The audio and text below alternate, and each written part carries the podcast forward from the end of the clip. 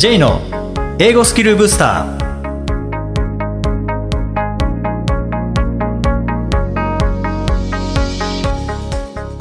こんにちは J こと早川浩二ですこんにちは、アシスタントのあきです。この番組は旅行や仕事で英語を使えるようになりたい方、TOEIC などの資格試験の勉強している方、英語学習へのモチベーションを高めたい方にスキルアップのコツをお伝えしていく番組です。J さん、どうぞよろしくお願いします。よろしくお願いします。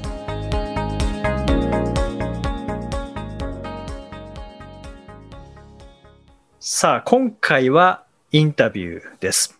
で今回はですねアメリカ海軍退役軍人という肩書きなんですけれども、まあ、元海軍で今はまあ退役されている方で日本人の方です。で現在アメリカの航空大学で学ばれているというえ水戸正明さんへのインタビューです。前編の今回は、海軍入隊のきっかけとか、まあ、軍での生活、それから水戸さんご自身がどのように英語を身につけたのかということについて伺ってきました。いろんな衝撃な内容も入っています。えー今回は水戸正明さんにインタビューさせていただきます。えー水戸さんよろしくお願いします。よろしくお願いします。え水戸さん、今、アメリカのフロリダにお住まいなんですよね。はい、そうです。今はアメリカ、フロリダにいます。はい。今、何されていらっしゃるんですか？今は、はい。まあ、学生という身分で、まあ、主にパイロットのライセンスを取るための勉強と訓練を、まあ、航空大学の方でしています。ん。でも、水戸さんは、こう、強烈なご経歴をお持ちなので、まあ、そこから伺いたいんですけども、もともと、あの、アメリカ海軍にいらっしゃったっていうことなんですけども、はい。強烈とは言いましても、まあ、アメリカでは、あの、まあ、軍隊に入るというのは、まあ、そこまでまあ、まあそうですね。とはいえ、やはりまあ、まあ、日本人の方にとっては、まあ、アメリカの会議に入るっていうのが、少し特別ではあるかもしれません。とはいえ、まあ、もともとはと言いますと、海軍に入る前はアメリカに来て、レストランで働きながら永住権、俗に言うグリーンカードですね。ああ、はい。はい取得しまして、そのままの流れでレストランでしばらく働いていました。とはいえ、まあ、あの、かねてから航空関係の仕事に興味があって、その中で知人から、まあ軍隊の方に入れば、まあ航空機整備の職業訓練が、まあ、ただで受けれて、航空機の整備士になれるうーん。という話を聞いて、であればっていうので、まあ、あの、軍隊のそれぞれの海軍、空軍、まあ、あるいは陸軍、それぞれに、あの、リクルーターのオフィスがあるんですが、はい。そこを訪ねて、まあ、あの、お前入れるよっていう、おー というので、はい。あの、まあ、自分の一番興味のあったのが、ご存知かどうかわからないです。まあ、あの、アメリカ、まあ、海軍の船、海軍の飛行機は、まあ、一応空母という船に乗って、はい。いろいろなところに行ってですね、まあ、日本にもあのその空母の基地があるんですうが、ん。その飛行機の整備士になることを目指す。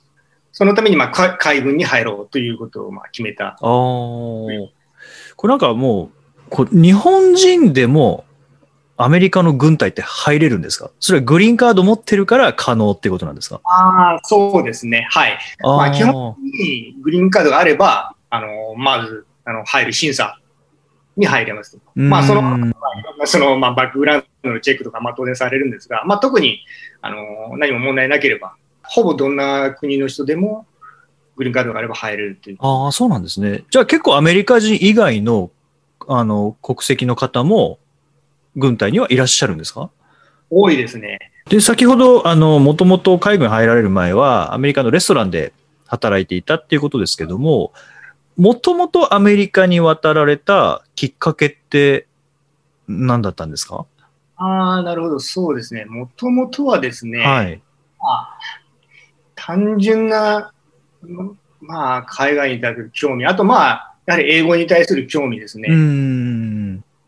とはいえですね、英語というのは一番苦手な 科目あ、そうなんですね。で、はいまあ、高校卒業時なども、やっぱり追試を受けなければいけなかったりずっと苦手で、ただ、なんか漠然と、いやーって、なんかいつか喋れるようになりたいなっていうの。があって、まあいろいろな、まあ大学に入ってもすぐになんかサークルに入ってはしたりはしたんですが、やっぱりなんか続かずとか、おそーの中でまあ、まあいつか学びたいなとは思っていて、ただまあ、大学ちょっとサボっていたというのがあって、はい。うーんと、なんかやっぱり、ちょっと心機一転、まあ外国に行って、英語を実際に話してみようか。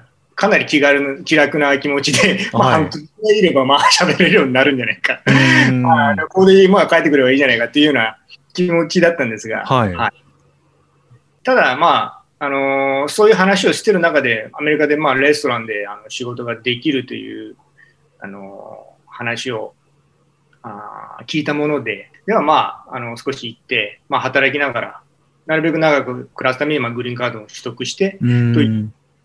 流れで、はい。あのーまあ、時間は経ちましたが、まあ、グリーンカードが取れた。はい。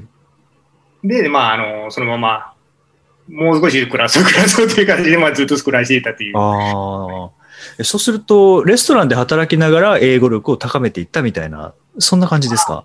そうですね。はい。最初のまあ、そうですね、8年近くになりますが、レストランで働きながら、特に学校には、まあ、本当に特にというか全く行かず、ああ、そうなんですね。そう、じゃあもう現場で身につけた英語っていう。そうですね、会話に関してはもう本当に現場で、うーん。まあ、実あの具体的に言いますと、まあ、私自身、アメリカの一般的な日本のレストランの形である、まあ、あの鉄板焼きというものなんですけど、ああ、はい。アメリカでいろいろ結構あの、小的な要素が多くて、うーん。あの、いろいろな あの、包丁回したり、炎を出したり、ありますよね。ああ、ご存知。はいはい。たま、卵回したりとか。あそうですね、はい。僕は、はい。英語よりも得意かもしれませんね。まあ、あのーですので、その中で、まあ、やっぱりお客さんと当然話をすると。まあ、アメリカ人のお客さんというのは特にやっぱり話を楽しみに来るとう言いますか。はですので、いろいろなあ生の会話をする機会には恵まれたと思います。その中でこうレストラン、まあレストラン English ですよね。基本的にはレストランの現場で学ばれた英語。で、今度はこう米軍に入るってなると、また全然違う英語だと思うんですよね。そ、そこはもうスムーズに、今までこうレストランで磨いてきた英語力で、こう入隊されて、で、スムーズにこう、それこそ飛行機の整備とか、なんかこう上、上官っていうのかわかんないですけど、上官からのこう、まあ命令だとかはい、っていうのはもうスムーズに理解できたんですか？いえ、もうそうですね、もう最初は本当に全く何も分からず、怒鳴られていてもなんかその何 からず、本当にもう直立不動するしかない。で、まあ、あの、まあ、軍隊でももう本当にイエス、さあ、イエス、さあしかもう言いようがないというようなもう、あ、やっぱりそうなんですね。はい映画、映画のイメージ、僕まさに、さあ、イエス、さあのイメージなんですけど、まあ、そのままっていう感じですか？はい、そのままのイメージですね。へですので、まあ、あの、すごく、苦労しまして、特に、まあ、一番、まあ、しまあ、自分にとっても衝撃的だったのは、やはり、一番最初に入隊するときに誰もが、まあ、あの、軍隊では、まあ、しなければいけない基礎訓練ですね。こちらではブートキャンプって言われているもの。ん。日本でブートキャンプっていうとまた違うなんかエクササイズのような、そうですね。ビリーズブートキャンプのイメージがありますからね。はい。まあ、軍隊の基礎訓練、はい本当に最初の、なんていうんですか、気をつけの仕方、はいまあ、整列の仕方、あの回れ右、右向け右、あと、まあ、その行進ですね。うーん。だから、あと、まあ、服の整え方とか、アイロンの仕方、あ、そこまでやるんですね。そうですね、ここまでアイロンをするのかというぐらい、もうなんか、毎日毎日アイロンして、まあ、まずは兵隊としての身だしなみを整える、それにまあ2ヶ月の主な時間を費やすというイメージ。へえ。まあ、この新入社員で言うと、マナー研修ですよね。まさにそうですね。その、あの、すごいバージョンみたいな感じですかね。はい。そうなりますね。へえ。それこそ、こう、シワ一つあったら、もう、怒鳴られる。そうですね。はい。しわれを怒鳴られるし、はとはいえ、まあ別に、まあアメリカなので、その人権を無視するような、い。まあ、うんうんうな、ん。そういうことはないですが、ああ、殴るとかないんですね。ああ、ははい。まあ、体罰はもう絶対ないです、こちらは。ああ、そうなんですね。あ、そこはちょっと映画のイメージとは 違いますね。映画とか、まあ確かに、あのベトナム戦争とか、その頃だとまたちょっと話は違う。ああ、今はやっぱりそれはちょっとあのタブーだうんうんうん。ので、そういうまあ法に触れれる触れるようなところはまあしないですが、まあしかし、まあいろんなプレッシャーはまあ目的を持ってかけれると言いますか、はいまあそ兵隊にプレッシャーを与えて、まあ、後にそのプレッシャーを解いた時に、なんかいろんなその連帯感とか。創造性を使ってなんかチームワークで教え合うとか、はいそういうのが最初はもう本当に全くないというか、もう C ってななんか取り上げられるんですよあね。あ。あの簡単に、まあ、本当に一番最初なんですが、まあ、あのみんな一般市民の、まあ、ほぼ、まあ、若いやつは17歳、うん。まあ、一番年でも、まあ、本当に私が一番年だったぐらいの、まあ、へー30代はい。それの超若い世代が来る中で、シカゴの近くにある、あのまあ、海軍のそういうあの基礎訓練場、まあ、基地なんですが、はい。まあ、そこにまあみんなあの集まるわけですが、うん。まあ、みんなみんな同じまあ空港に集まるわけですね。で、まあ、見た感じが、まあ、どういうともみんな同じ あの軍隊に行く若い奴らだみたいな。はい。そこまではまだまあ一応、アメリカ人らしく、まあ、あの、和気わいと話してたり、リラックスしてるんですが、うん。ここから、はい、それじゃあ、軍隊機のものこっちに来い。まあ、ちょっとトーンが変わるんですね。おー。そこからもう、あの、軍曹がもう出てきてですね、はい。もう、あれです、あの、Hurry up! もう、Get on the bus! Get on the bus! Hurry up! お Come ー。まあ、こういう、まあでも、もう、あの、本当になんか羊の、一瞬にして羊になる。いや、今も水戸さんの今の英語でちょっと空気変わりましたもんね。僕も、僕もピシッとなりました、今。あの、英語の下手なまあ、あの、ただ、まあ、あの、まあそうですね、そこでまあガラッと変わって、もうバスの中に入ったら、主語は現金だと。お前ら眠ることもできない。あ、寝、寝ちゃダメなんです。で、通路は必ず開けておけ。なぜなら俺が通るからだ。おでー。そこでもうみんなもうシーンとなってですね、あの、暗いバスがずーっともうひたすらキャンプ地に、まあ、ビデオからですね、まあ、すごい偉い感じの上官の人が、お前たち、これから始まることはまあジョークじゃないぞと。怖い。いや、そ、その時、水戸さんは、あ、やばいとこ来ちゃったなとか、そんな気持ちってなかったですか？はいまあ、バスのやつらみんなやっぱりそう思って、だと思いますね。はい。へそうまあ、本当になんか、一緒にしてなんか縮まがると言いますー。うか。ーん。で、まあ、あの、バスが着きました。とんで、まあ、降りるときからもう外でも訓練軍曹が待ち構えて、もう、もうおらーおらーって、あの、進めって言われるわけですね。で、まあ、あの、成立させたときに、まあ、その、まあ、いろいろな、もう訓に受けて、あの、まあ、お前たちに自由はないんだと。お前言われたことでやるだけだということを、まあ、あ言われて、まあ、気をつけの状態が悪かったら、そこでもう、あの、顔面近くでもう本当に、すごい、あの、吹きつけられない。はいはいはい。い。映画で見たことあります、それ。まあ、本当に唾をかけられながら、なんか怒鳴られるああ。ということで、はい。俺たちが言うことだけをもう、ただやるだけな。わかったなさあ、イエスさあ、声が小さいって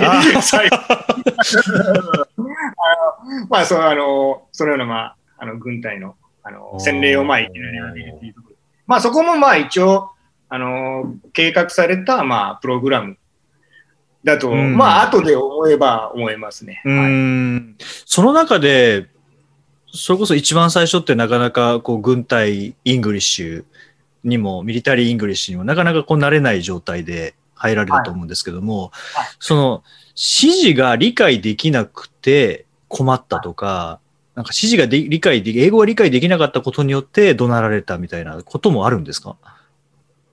あったかなとは思うんですが、うん。あの、僕のさあ、イエスさを聞いていて、おそらくネイティブであれば、あこいつは、あの、英語ネイティブではないなっていうのがおそらく分かる。で、そこをなんか特につついていくようなことはなくて、あまあむしろ助けて、まあそのあたりからもうむしろ助けてもらっていたのかなと今思います。おーただ分かんなかったことはもう本当にまさに分かんなかったことばかりでもこう周りをこうちょっと横目で見ながら、うんもう周りにやるっていう、もうそういうふうにして慣れていくしかない。うん。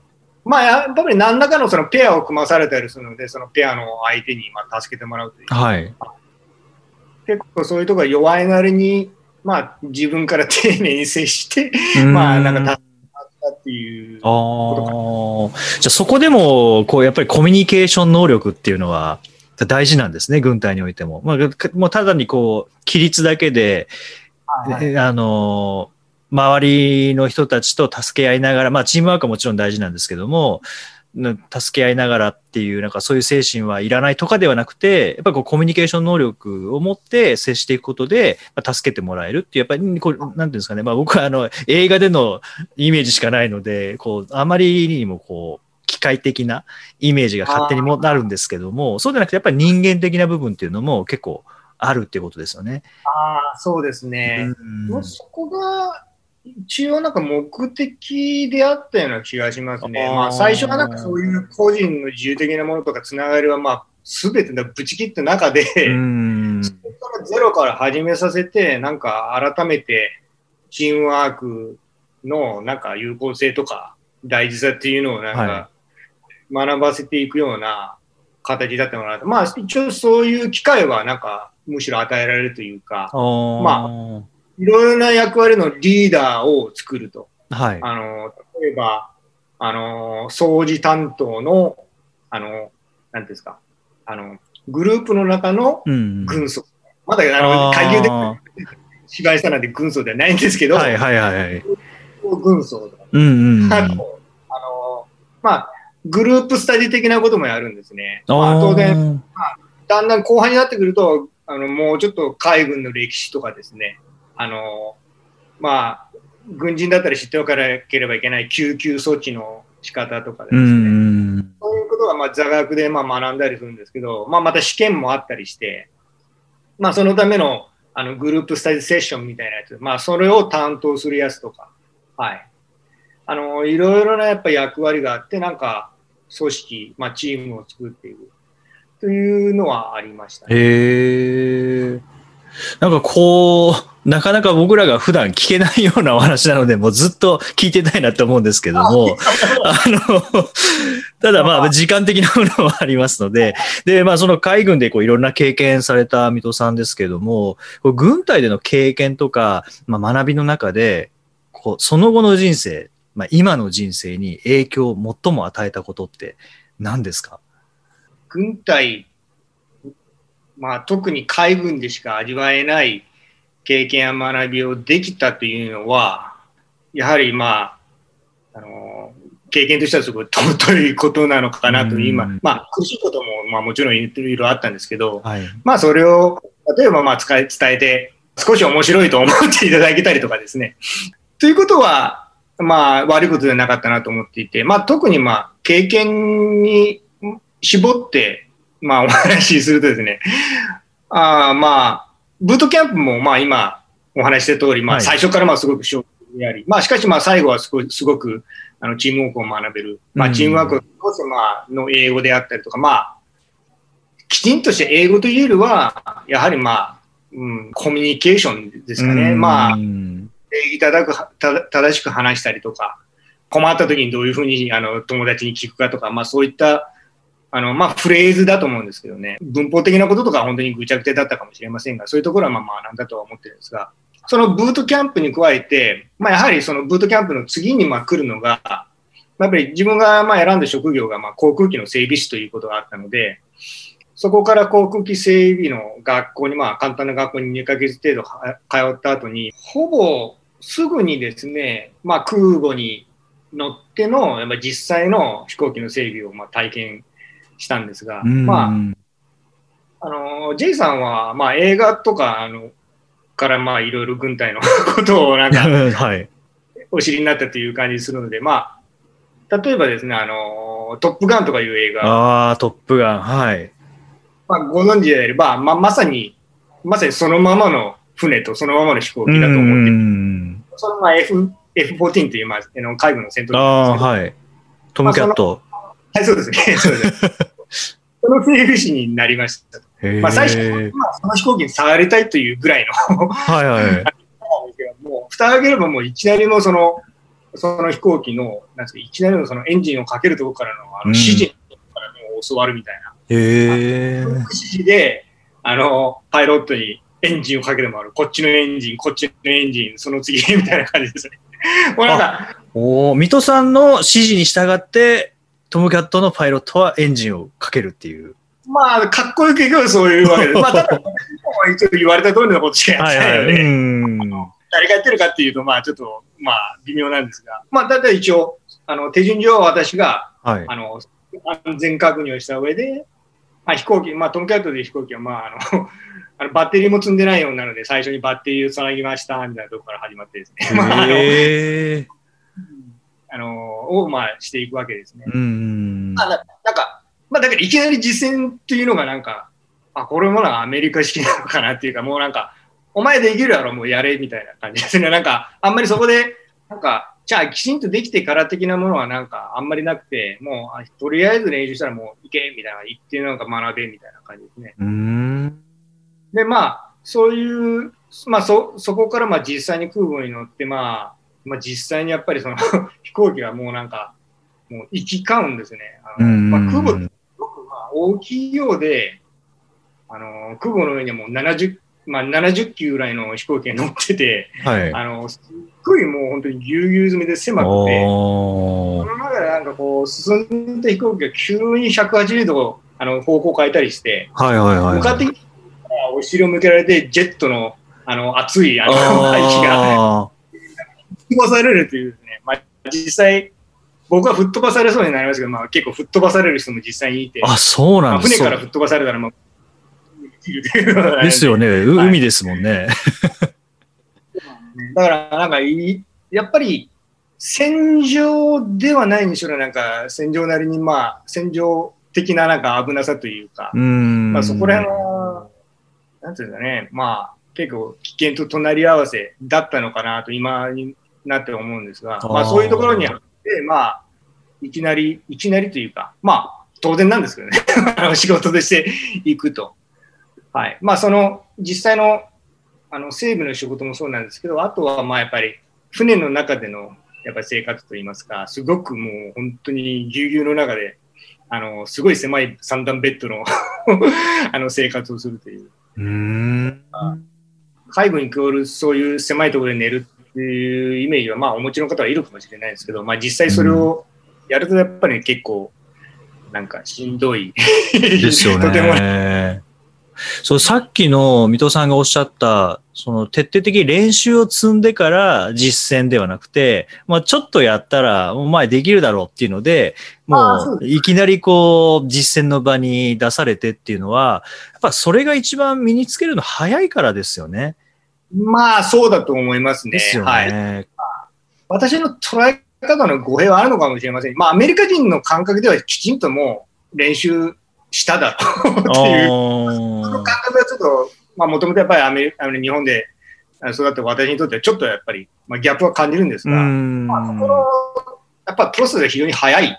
あんまりその後、なんかこいつができない、できなかった時のことをとかは、そういうところは考えない。もう行って、行って覚えるっていうところですね。それってなんか、うん、そうですね。語学としてもおそらくそうだと思いますし、なんかアメリカの経営者ってそういうとこありますよね。なんかまだ完璧じゃないのに、とりあえず進めてみて、で、うまくいかなかったらそこで修正かけていくみたいなことって、それじゃあなんかもう文化的なものなんですかね。これはあるかもしれませんね。はい。まあ、すべてに通じているといえば通じていると思いますね。うーん。まあ、英語学習にこう話を持っていくと、例えば、あの、机での勉強をずっとしていってっていうよりは、やっぱりこう、まあ、机での勉強もちろん大事っだと思うんですけど、実践では使うことによって身につけていくスピードっていうのは、やっぱこれ全然違うんでしょうね、きっと。ああ、そうだと思いますね。はい。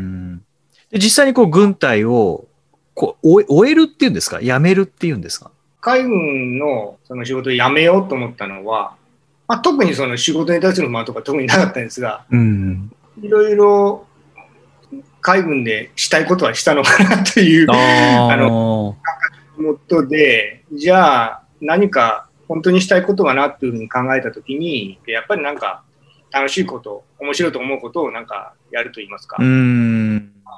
そういうことをしたいなっていうのがあって、あとまあ、まあ、単純に昔からなんかそういう、あなんか人になんか何かものを伝えて、あの、良かったという声を聞くというのがなんか単純に楽しいというか、ああ、いいですね。ね。そういうところが、あの、おそらく、はいいつもいらっしゃる。ああ、そうすると、こう、まあ、海軍辞められて、その後に、英語講師に転身されるということでしたけども、この辺はぜひ、あの、後編の方でまた詳しくお話伺いたいと思いますので、えー前編は、まずはここで終わりという形にさせていただけたらと思います。はい。また後編でぜひ、あの、英語を教えるということとか、それから今のアメリカの生活についてですね、またお話聞かせてください。では、えーまずは前編はここまでということで、水戸さん本当にどうもありがとうございました。ありがとうございました。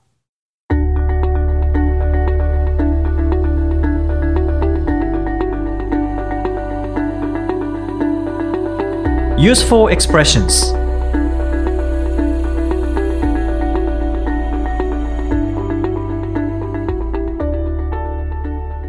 続いてはビジネスや日常で使えるお役立ち表現をご紹介いただきます。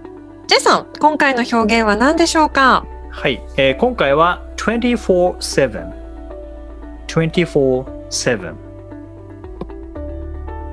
まあ1日24時間週7日間というような表現ですね。まあ、書き方としては24スラッシュ7という数字24スラッシュ7と書いて24-7もういつもずっとという感じですかね。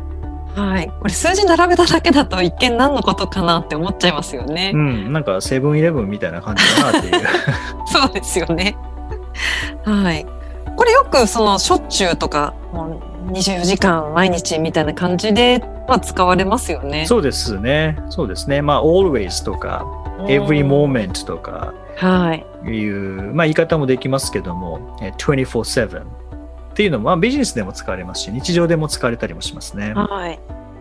よくなんかこの24時間空いてます、毎日空いてますみたいな感じで、That convenience store is open 24-7みたいなうん感じの売り文句、宣伝文句だったりしますようんね。そうですね。まあ、もちろん24 hours っていうだけでもいいですけども、うんもう本当に24時間休みなく毎日ですよっていう場合には、この24-7とかですね。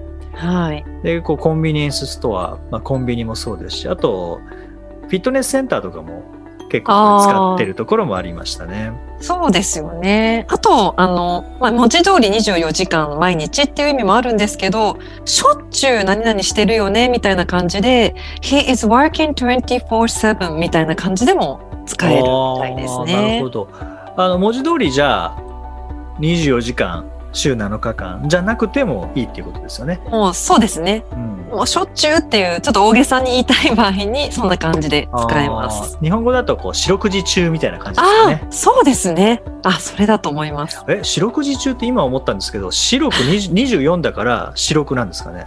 四六時中って白く24か掛け算だとはいはいはいはい。4×624 じゃないですか。はいはい。あ、そういうことですか？いや知らないですけど今ふと ふと四六時中って言った瞬間に四六24だなと思って。あ、確かに。いや、思いっきり間違ってる情報を今 言ってるかもしれないですけどね。かはい。全くこれ調べてないので、今、四六時中というのが、口に出た瞬間に四六二十四だから24時間だから。っていうことなのかなって思って、まあ、後でちょっとこれを調べてみたいと思いますけども、はいまあ、そうですね。まあ、日本語で言うと四六時中っていうのと、24-7っていうのがまあ大体同じ感じね。じ感覚で使えますね。本当にコンビニのように24時間週7日間空いてるところにも使えますし、まあ先ほどアキさんがえー言われたようなもう本当にこうずっとうんっていうこの強調のために使うこともできるとそうですね。いう感じですかね。はい。はいまあ、もしかしたらリスナーの方の中には Studying English 24-7してる方もいらっしゃるかもしれませんので、まあ、少しでもこの番組お役に立てたらいいなと思いながらまた続けていきたいと思います。はい。第57回をお送りしました。J さん、はい、今年はあの古典芸能を見に行ってるということなんですけれども。あそうですねあの前々から落語とか歌舞伎っていうのは時々、まあ、見に行っていたんですけども、まあ、もうちょっと日本の古典芸能を見てみたいなってあの去年の年末に思ってはい。じゃあ古典芸能って何があるのかな？能とかそうですね。文楽とか文楽。狂言とかああ、なんか難しい。はい。っていう単語だけは頭に浮かんだんですけどいや能ってお面つけてるやつだよなっていうのは分かるんですけど、はいはい。文楽ってなんだ？狂言ってなんだっていうのは分かんなかったのではい。まず本を読んであこれが狂言か。あこれ文楽か。これが能か。あ歌舞伎ってこうなってるんだ。あ落語はこうだったのか。みたいな。改めて本を読んで。はい。で年明けですねまず歌舞伎を見に行ってはい。うんそれから狂言を見に行ったんですよね。あの野村萬斎さんの。ああ、はい。歌舞伎って、あの、セリフ全然わかんないのもありますけども、はい。現現代みたいななんか、わかる、わかるものもあるんですよね。で、狂言もなんか同じような感じかなと思って、はい。あの事前に予習していったんですね。まあ、でもやっぱ歌舞伎とかと違うなって思うのは思ったのはあの、まあ、音楽が流れないんですね。どんな感じなんですか？やっぱり着物着て、こう、そうそうですね。掛け合いっていうか、複数の人たちが出てきて、はい。でなんかな歌舞伎と同じような感じがしちゃいますけど、そうじゃないんですね。ゆっくりですね。ああ。あの狂言ってはい。あのお笑いなんですよね。そうなんですおか笑いなんですね。であの、まあ、よくあるショートコントの全く逆のロ,、はい。ロングコントでしたね。あのショートコントの場合ってあの突然笑いがバンって出ますよね。はいはい。ロングコント狂言は あのじわーって笑いが出てくるんですよね。これ全部ゆっくりなんですよ。全部ゆっくりでセリフもゆっくりだしはい。それこそあのさてもさてもみたいなやつですよね。なるほど、なるほど。ちょっとイメージが湧いてきましたなん。とかでござるとかって言ってすごい遅いんですよね。すっごい遅いので、笑いもすっごい遅くこうじわーって笑ってくる。あの口元がじわーっと緩む感じですよね。でなんか音楽もないのでシーンとしてるとこは本当にシーンとしてるんですよね。歌舞伎みたいなああいうこうこう派手な感じもはいはい。いいんですけども、その派手さは全くなくてもうゆっくり進んでいって、えー面白いっていう。ちょっと。うん、でまだあの文楽とか能っていうのはまだ見に行けてないんですけどもうん。またちょっと見に行ってみたいなっていうのは思ってますね。でなんかそれをあのー説明できるようになったらいいなって英語で説明できるようになったらいいなっていうのは 思いますけどね。まあ単語がな何を使えばいいのか全くわからないので。で今歌舞伎についてを英語でこう読んで。英語で、そうですね。読んでるんですね。アメリカ人の方かなが書かれたものを英語で読んで。あのどう表現されてる？大体一致し、一致しできてるんですかね？まあ、僕はあんま知識ないのであの全て新しく学んでいく感じなんですけど、はいでも日本語で読むより英語で読んだ方が意外と分かりやすいところっていうのがあって、はい。例えば文楽って日本語で、まあ、文に楽しいって書いても一体それ何を意味してるか分かんないですけど、はいはい。あの英語の方には文楽パペットプレイみたいに書いてあるんですね。パペットプレイ。はい、ああ人形使うやつだっていうのがここで分かるので意外と英語で読んだ方があ、わかりました。かりやすかったりします。あとはあのタイトルがまた漢字全部漢字で難しかったり読み方分かんなかったりしますけど、うんまあ、英語なのでアルファベットで書かれてますからね、はいはいはい読み方も分かるので意外とこれ英語で読んだ方がそうかもしれないですね。もしかしたら理解度上がるかもしれないなって あの思いながら読んでますけどね。パペットプレイなんですか？あもうそれでなんかイメージ湧きますもんね。うんどんなものか。そうですね。まあ、なのでそんな感じでちょっと今年は、まあ、こういう状況なのでなかなかえ自由には今年も行動はできないですけどね、はい。うんまあ、でも行ける時にはこういう古典芸能を見に行きたいなと思ってます。はい。さて、この番組ではリクエストやご感想をお待ちしています。メッセージはツイッターやメールなどでお気軽にお送りください。また、毎日配信の単語メール、ボキャブラリーブースターの購読もおすすめです。J さん、今週もありがとうございました。どうもありがとうございました。OK, thank you for listening. See you next week.